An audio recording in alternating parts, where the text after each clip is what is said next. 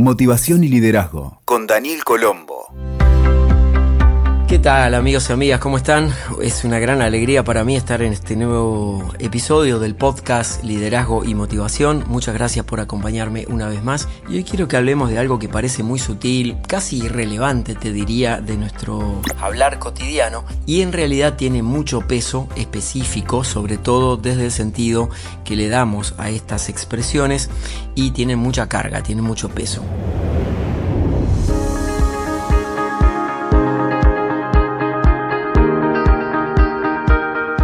El lenguaje, como te he contado tantas veces aquí en el podcast, es el principal constructor de nuestra realidad. Por eso, todo lo que decimos y todo lo que nos decimos internamente direcciona lo que pensamos y después lo vivimos, lo transformamos en realidad. Y como tampoco las palabras son inocentes, las palabras son una de las partes que integran el lenguaje, esos dichos al pasar están cargados de significado. Por ejemplo, cuando digo, es una forma de decir, y eso tiene un gran significado, y hoy lo vamos a ver. Algunos pueden parecer insignificantes, sobre todo porque se los menciona en contextos casi al pasar. Sin embargo, no pasan inadvertidos a tu mente subconsciente. En la mente subconsciente es el espacio donde habitan las emociones y los sentimientos, otro factor que hace que tu vida sea hoy tal como es porque desde ahí pasan tus emociones y sentimientos a tu mente consciente en forma de ideas, en forma de pensamientos y eso es lo que manifestas en la realidad. Por eso, cualquier frase que usamos, incluso esas que son lugares comunes como la que te dije hace un momento, es una forma de decir, en realidad no es una forma de decir. Eso en realidad afirma que así es tu forma de pensar. Y aunque parezca una quisquillosidad empezar a observar estos detalles del lenguaje, resultan significativos para crear una mejor realidad para vos en forma interna y externa, ya que a través de esa forma de expresión revelas quién sos y se configura cómo los demás te perciben, cuáles son tus anhelos, tus posturas, tus prejuicios y tus valores. Hay otra frase que a mí siempre me llama mucho la atención cuando alguien dice lo dije sin pensar. Los expertos en psicolingüística, que es la disciplina específica que estudia estos fenómenos de la expresión, afirman que una persona promedio suele equivocarse por lo menos 22 palabras por día entre unas 15.000 que utiliza aproximadamente.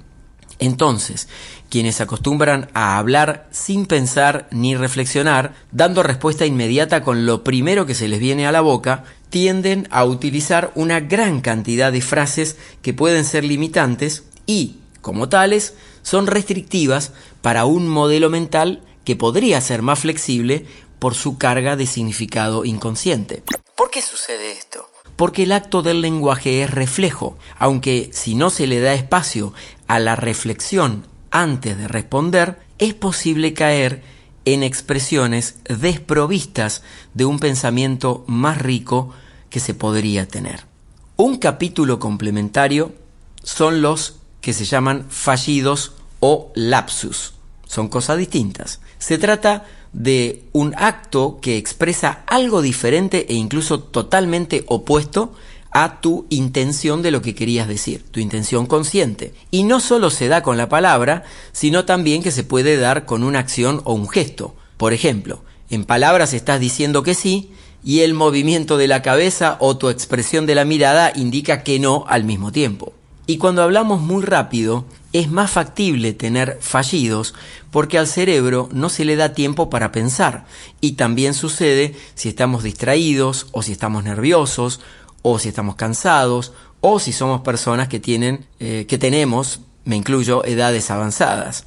Entonces, el punto es que el inconsciente revela que esa es tu verdadera forma de pensar.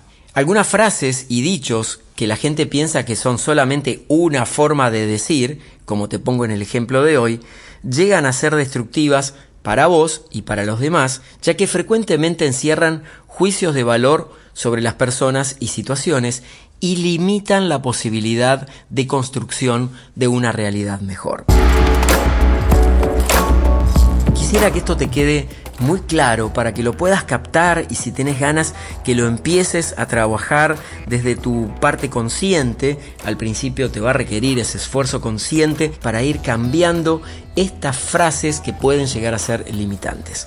Por eso traje algunos ejemplos. Empecemos con este que también es bastante común. Dice, como dice la gente habitualmente.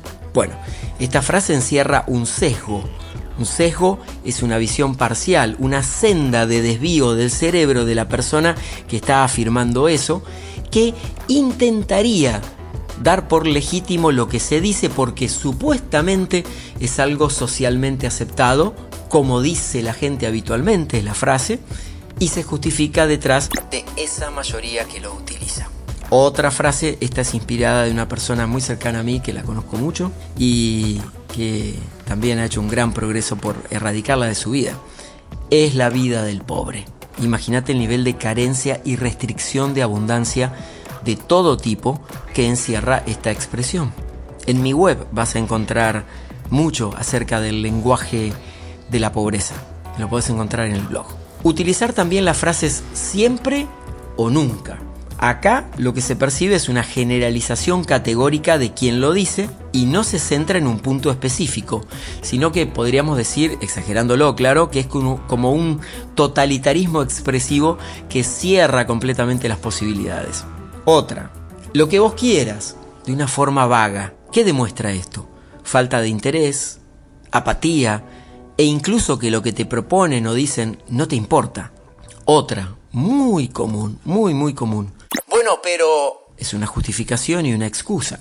Otra, la última por hoy. Lo intentaré. Y esta es la frase aniquiladora de sueños de la mayoría de las personas. Porque intentarlo no es hacerlo. Así como pensar en algo no es concretarlo. Distinto sería decir, por ejemplo, lo voy a poner en práctica, o lo estoy poniendo en práctica, o lo estoy llevando a cabo. ¿Comprenden la diferencia? Quiero entregarte ahora cinco formas de mejorar tu forma de comunicarte, porque ya vimos que es una forma de decir, en realidad es tu forma de pensar. Primer punto, no digas lo primero que se te viene a la lengua, a la boca, a la mente. Utiliza la técnica STOP de Tim Galway, un coach de los Estados Unidos, y si escribiéramos la palabra STOP de arriba para abajo, podemos hacer un acróstico.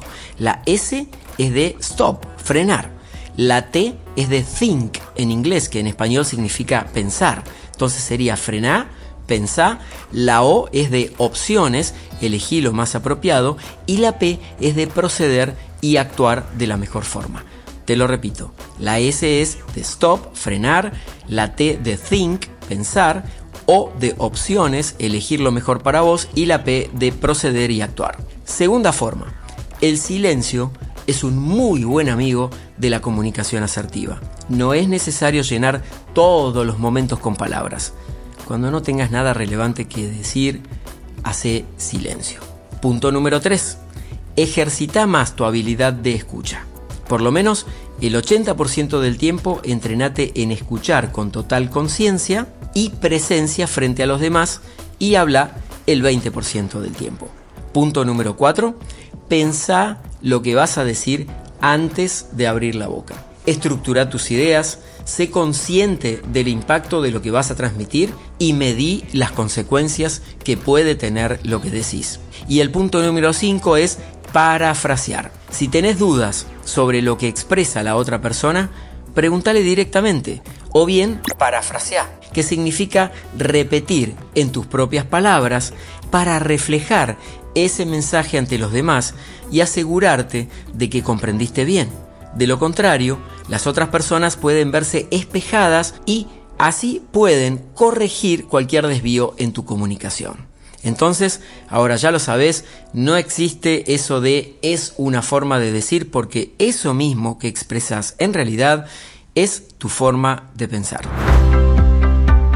Espero que te sirvan estos tips. Hoy hablamos sobre comunicación y de cómo esas frases que decimos al pasar en realidad tienen mucho peso y mucha carga dentro nuestro y podemos cambiar esos paradigmas de comunicación para ser todavía más efectivos y llevar la vida a un siguiente nivel de éxito, de logro o al menos de mejorar la comunicación. Quiero agradecerte mucho que me hayas acompañado en este nuevo episodio acá junto a todo el equipo que producimos los podcasts. Te damos las gracias y te invitamos aquí a suscribirte en la plataforma donde me estás escuchando para que te podamos avisar de los nuevos episodios. Gracias una vez más. Es un honor poder compartir este espacio con vos. Hasta pronto. Escuchaste Motivación y Liderazgo con Daniel Colombo. WeToker. Sumamos las partes.